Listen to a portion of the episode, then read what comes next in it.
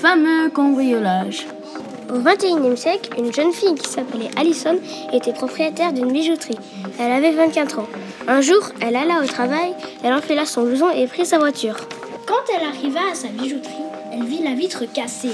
Elle était en panique. Elle ne savait pas quoi faire. Sa bijouterie était complètement dévalisée. Elle essaya d'appeler la police, mais elle avait oublié son téléphone à la maison. Elle vit des traces de pas, elle les suivit. Quand les traces de pas s'arrêtèrent, elle se retrouva devant un gros garage. Elle vit le voleur, elle prit une pierre par terre, donna un gros coup sur la tête du voleur qui s'appelait Akram. Elle l'emmena au commissariat de police. Elle reçut une récompense. Sa photo en première page du journal et une prime de 2200 francs.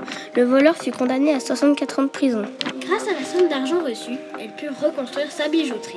Fin.